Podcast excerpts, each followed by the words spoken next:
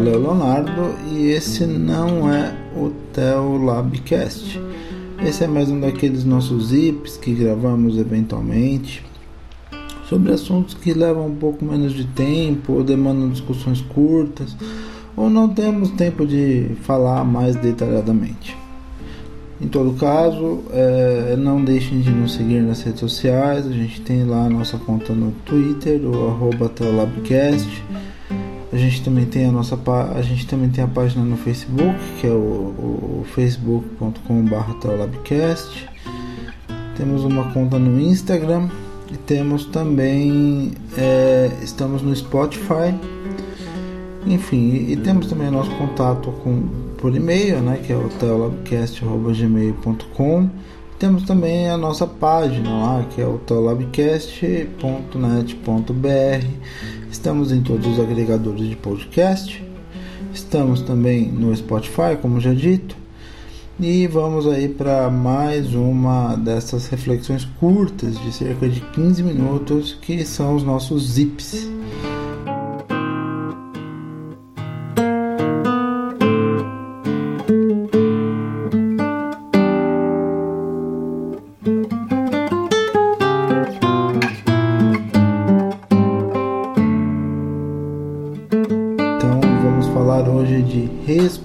Responsabilidade, ok? Vamos lá. Quando a gente fala de responsabilidade, a gente, tá, é, a gente fala é, muitas vezes de como responsabilizar o outro pelos seus atos, né? Então, nossa responsabilidade é uma responsabilidade direcionada ao outro. E talvez essa responsabilidade que a gente sempre buscou direcionar o outro tenha sido uma das responsáveis, né, por mais que isso seja meio pleonasmo, aí, meio uma cacofonia ou qualquer coisa do tipo, é, acaba sendo em parte responsável por um dos grandes problemas que o Brasil tem enfrentado nos últimos anos, que é o, o problema que, assim, é óbvio que muitas pessoas cometeram erros graves e têm cometido erros graves e a gente está numa espiral de erros graves sendo cometidos, principalmente no contexto político, social e econômico. Mas é da, um dos motivos que estão muito ocultos nisso, né, que são muito pouco falados, é essa nossa mania de pegar e, e sempre apontar o dedo e acusar e jogar a responsabilidade no colo do outro para que a nossa responsabilidade não seja é, não seja cobrada né? isso a gente percebe muito assim a gente já percebia antes nos, nos governos anteriores a gente tem inúmeros exemplos do, do que é, do que são os governos anteriores no que se refere a isso né? tanto o governo do, do, do, PT, quanto o governo do Temer, quanto o PSDB no seu papel de oposição, a gente vê que é, a gente tem essa cultura de atribuir a responsabilidade ao outro sem fazer a devida autocrítica, que é a, a, o assumir a nossa responsabilidade. Mas isso tem se intensificado, né? principalmente é, após a confirmação da vitória do, do, do, atual presidente Jair Bolsonaro e da formação da sua equipe. Né? A, a retórica vigente, a retórica principal do governo Bolsonaro está na acusação a, a, aos que vieram antes dele, especialmente o PT, e está no apontar os dedos e, e tentar desmontar as coisas porque afinal a responsabilidade por estarmos nessa situação ruim foi deles. Né? E isso é uma forma assim, esse tipo de acusação, né? esse tipo de acusação, por exemplo, de ah, o PT doutrina nas escolas, ou o PT aparelha a máquina pública, o PT isso, o PT aquilo, muitas vezes é utilizado para que as pessoas olhem para o outro e não olhem para si mesmos. É a velha retórica bíblica de apontar o cisco no olho do outro para esconder a trave no próprio olho. Né? E, e assim, como eu já estou cansado disso, como eu já estou cansado desse, desse modelo de bastante hipócrita, que não é exclusividade do Bolsonaro, eu já disse, mas que tem se apoderado da, da, da, política partidária, até mesmo das discussões em redes sociais. É, eu venho sugerir uma coisa um pouco diferente para esse ano de 2019. Eu venho sugerir, com, com base em duas passagens bíblicas tá, que, que estão lá em Gênesis, que não são duas passagens, são histórias complexas. Eu acho que a gente tem que encarar a Bíblia não em suas passagens isoladas, mas no conjunto da história de vida dos personagens. E essas duas passagens elas dão conta de um de, de cada uma de uma história diferente. E e essas passagens elas falam sobre pessoas que fizeram uma caminhada para deixarem de lado a responsabilização aos outros e para assumirem a responsabilidade sobre os outros. A primeira dessas pessoas é Jacó. Jacó, ele desde o seu nascimento, ele vivia em conflito com seu irmão Esaú, uma história bíblica que todos nós conhecemos, até o momento em que quando Isaac, já velho, já cego, foi abençoar os filhos. Isaac queria é, abençoar Esaú, mas um, conluio com a sua mãe Rebeca, Jacó foi lá e roubou a bênção de Isaac. E é bom lembrar que naquela época a, a, história da bênção do pai tinha um caráter muito importante. Era um caráter profético, era um caráter que trazia sobre, sobre o filho aquilo que eles julgavam ser a mão de Deus, porque a relação dessas pessoas com Deus, Abraão, Isaac, Jacó, apesar de ser de parecer ser muito mais pessoal, ela era uma relação muito mais mística e, e até tênue no sentido de que a revelação de Deus para Isaac, para é, Abraão e depois para Jacó é uma revelação muito simplória perto das revelações que teríamos posteriormente. Era uma época em que você não tinha nem mesmo uma lei como você passou a ter com Moisés. É uma época em que você não tinha nem mesmo de forma muito bem assentada, exceto na fala que, que, que Deus tinha feito ao expulsar Eva do paraíso, que era algo já muito distante naquela época, uma perspectiva do Messias. Você não tinha isso muito bem assentado. Então a relação desses caras com Deus, Abraão, Isaac, Jacó, era muito mística e baseada na experiência que esses caras tiveram com Deus. Então as palavras que eles passavam de geração em geração eram palavras muito proféticas. Tanto que, quando muitos anos mais tarde Jacó já está no Egito, ele também repete essa, essa, esse ritual de abençoar todos os seus filhos, está lá no final do Gênesis. E enfim, né? Esse não é exatamente o assunto, mas o fato é que Jacó roubou a bênção de Esaú e depois saiu fugido e depois passou lá muitos anos na casa de Labão para ter direito a se casar com Raquel e acabou se casando com Lia e Raquel por conta de, de, de, de todas as, as questões lá envolvendo Labão. Até que chegou um momento em que Jacó, depois de se tornar uma pessoa muito próspera, depois de. É, ele estava a caminho de se encontrar novamente com seu irmão, que era um momento decisivo, era um momento é, de muito é, temor da parte de Jacó, porque afinal seu irmão queria matá-lo por, por esse roubo de bênção, né? E, por muitos anos seu irmão quis matá-lo.